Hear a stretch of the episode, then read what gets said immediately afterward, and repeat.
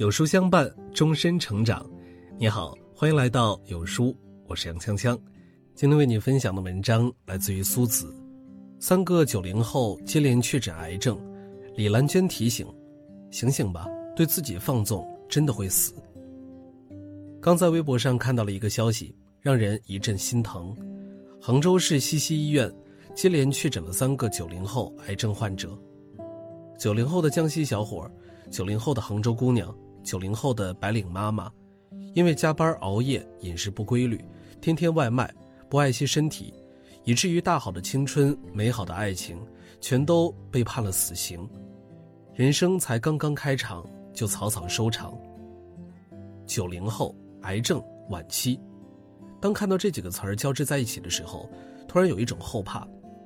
不知从何时起，身边或者新闻中经常会听到九零后患癌的消息。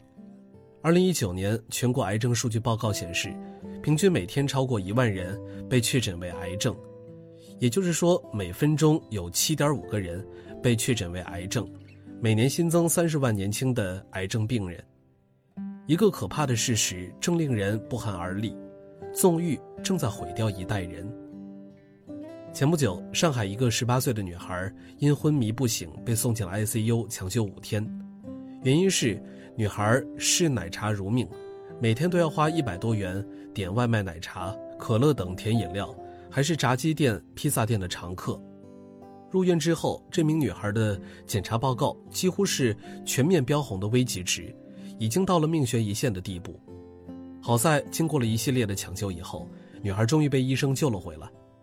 放纵自己的胃真的会要了命。B 站上的一部“怕死青年”视频最近火了。一边喊着减肥，一边吃喝随心，一边喊着不能熬夜，一边睡前刷剧玩游戏，一边拼命用艾灸贴，一边继续葛优躺。视频中无数的痛点直指当下人们的各种不良生活方式，让无数人扎心。世卫组织的报告曾显示，一个人的生活方式占健康因素的百分之六十。时下城市快节奏的生活，竞争压力大。很多人工作不分昼夜，身体严重透支，总以为身体好就可以肆无忌惮，可是却忘了健康经不起挥霍。熬最贵的面膜，保温杯里泡再多的枸杞也是无补。不要忘了那些被病魔带走的人们，原本都拥有像我们一样年轻有力的身体。茨威格说过，一个人年轻的时候，总以为疾病和死神只会光顾别人，可是哪知。疾病或许正在你身边潜伏着，如同那句“出来混，迟早都要还”的一样，我们欠下的那些健康债，迟早都要还。永远不要侥幸没有事儿，那些曾经侥幸逃过的病痛，可能在未来的某一天会让你猝不及防。五月七日凌晨，国家话剧院女演员李楠因卵巢癌去世，年仅三十九岁。其实早在去年的八月之前。李楠就已经感觉到身体不舒服，到医院检查以后，虽有几项指标略高，但很快又恢复了正常，也就没有放在心上。二零一九年八月，李楠在医院查出卵巢囊肿病变，医生让他立刻住院治疗，因为舍不得放弃一个话剧演出的机会，也因为心疼手术费用，于是一直拖，一直拖。正如他自己所说的，在北京，我这个岁数的女人，没成家还在租房住。重点还是要工作的。去世前，李楠留下了一段自白书，由她的男友代为记录，其中写道：“我常常想，如果我当初早点检查，早点手术该多好。只是生活没有如果，选择了，只能去承受这个结果。这就是人生，这就是命运。生活里永远没有意外，疾病离你并不遥远，所有的不经意，迟早会以千万倍的代价。”归还回来，这个世界正在惩罚那些不爱惜自己身体的人。李兰娟院士就曾告诫，一定要好好睡觉，不要熬夜。熬夜熬得再久，也只是假装抓住了时间。爱护自己的身体，在健康面前，没有什么事儿值得以命相搏。现实生活中，太多的人把工作当成了生活的全部，有的还得了“拼命三郎”的美名。可是，当身体拉响警报时，一切都悔之晚矣。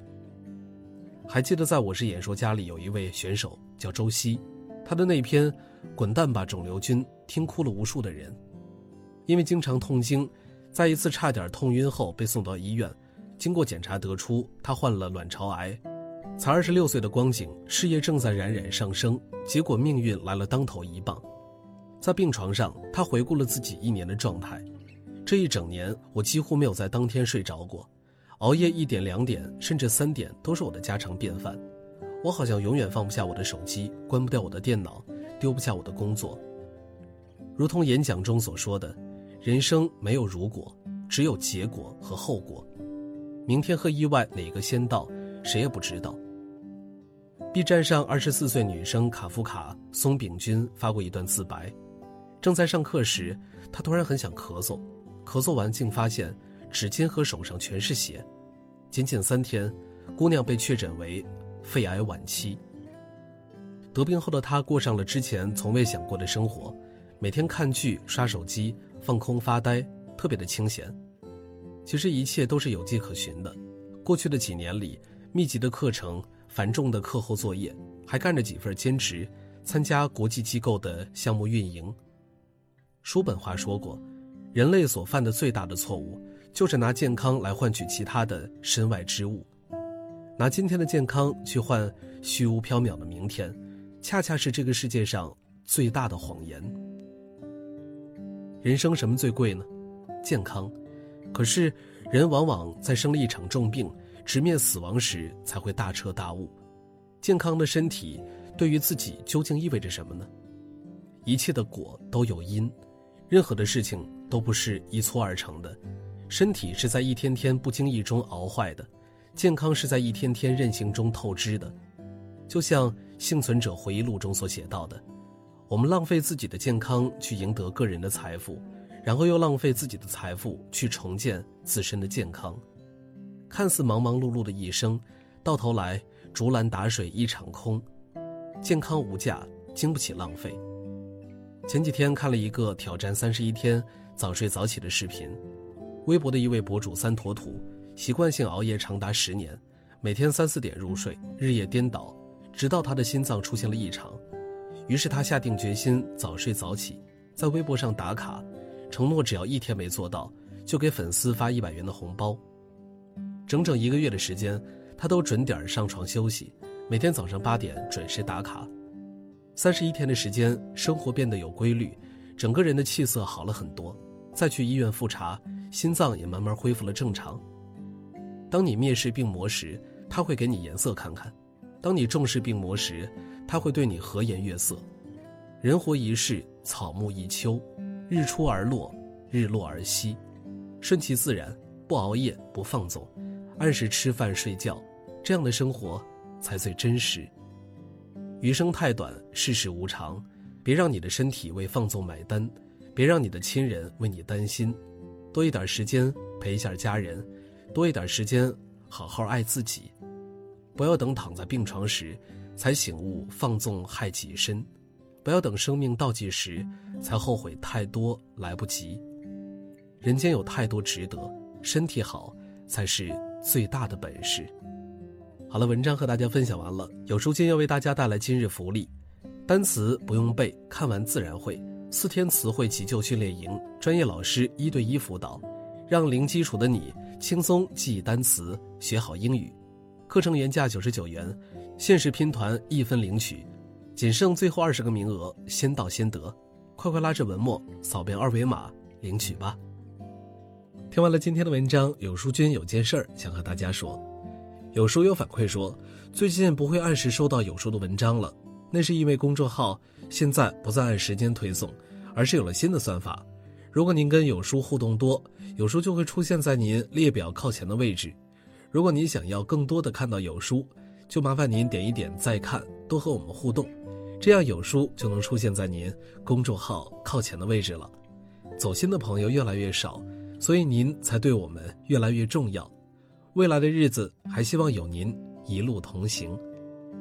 好，那今天的文章就分享到这儿了。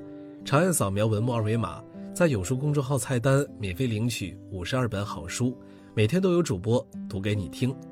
那明天同一时间，我们不见不散。